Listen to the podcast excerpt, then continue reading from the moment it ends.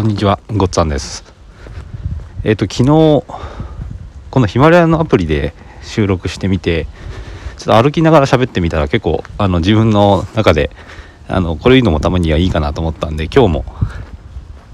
歩きながら話をしてます。ちょうどあの、スマホを顔につけて、こう、なんか通話してるような感じで喋ってるので、まあ、こんなのもいいかなと思って喋ってます。で昨日ちょっと最後の方に喋ったところがあの切れてしまってどうも多分スマホが顔に当たってボタンを押してしまったみたいなんですよね。ただなんか喋りたかったことは一応まとまった話になってたんでちょっとそのままにしてるんですけどちょっと続きで話したかったところを、えー、今朝散歩しながらまた続きでお話ししたいと思います。ランキングにまあ結構こだわってやってきたっていう話をしました。でそうですね。まああの運転免許とか TOEIC とかと同じような面もあるのかなと思ってます。ランキングがまあ上の方にあるからこそまあ見えてくるところもあるんじゃないかなと思ってます。でえっ、とちょっと続きなんですけどヒマラヤの今この音声の配信ですよね。これってまだあの日本ではこれから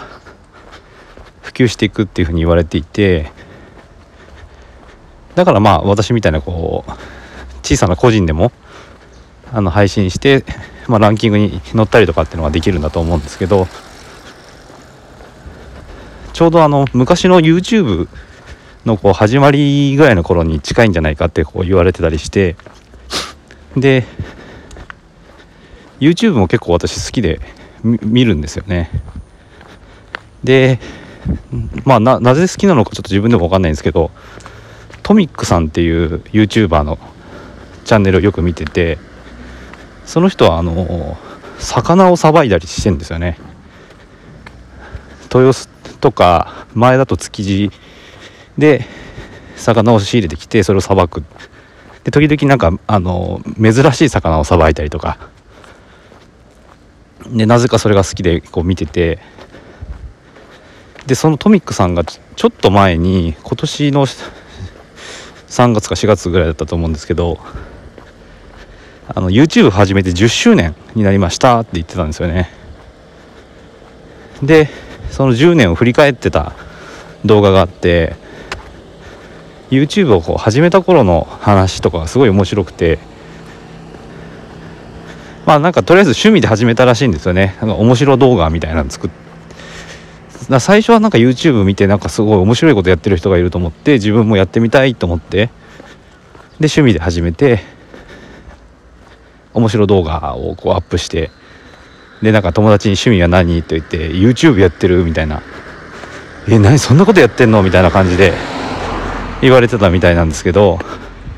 今は立派な YouTuber として活動して、まあ、それで生計を立ててるんですよね、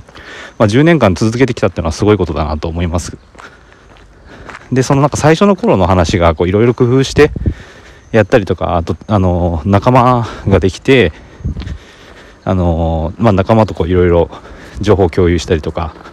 あとはコラボしたりとかそんな風にしてまあそのまだ何もやり方が確立されてなかった頃にこう自分で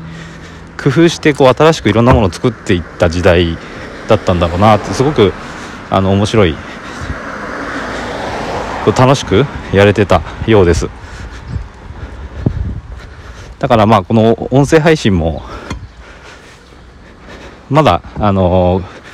個人でもこうやって配信して、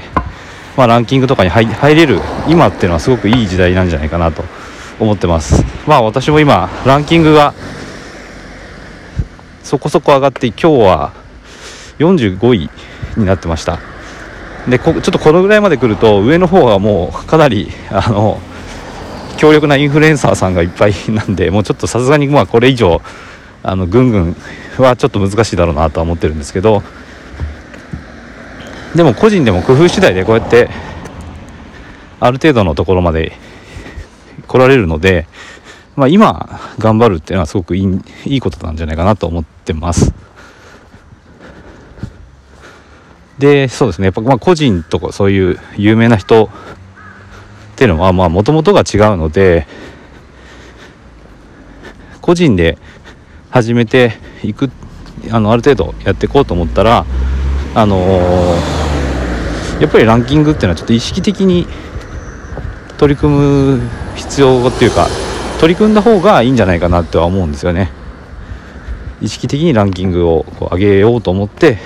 まあ行動するってことですね。もともと有名な人って多分あのー、普通にやるだけでもうどんどんどんどん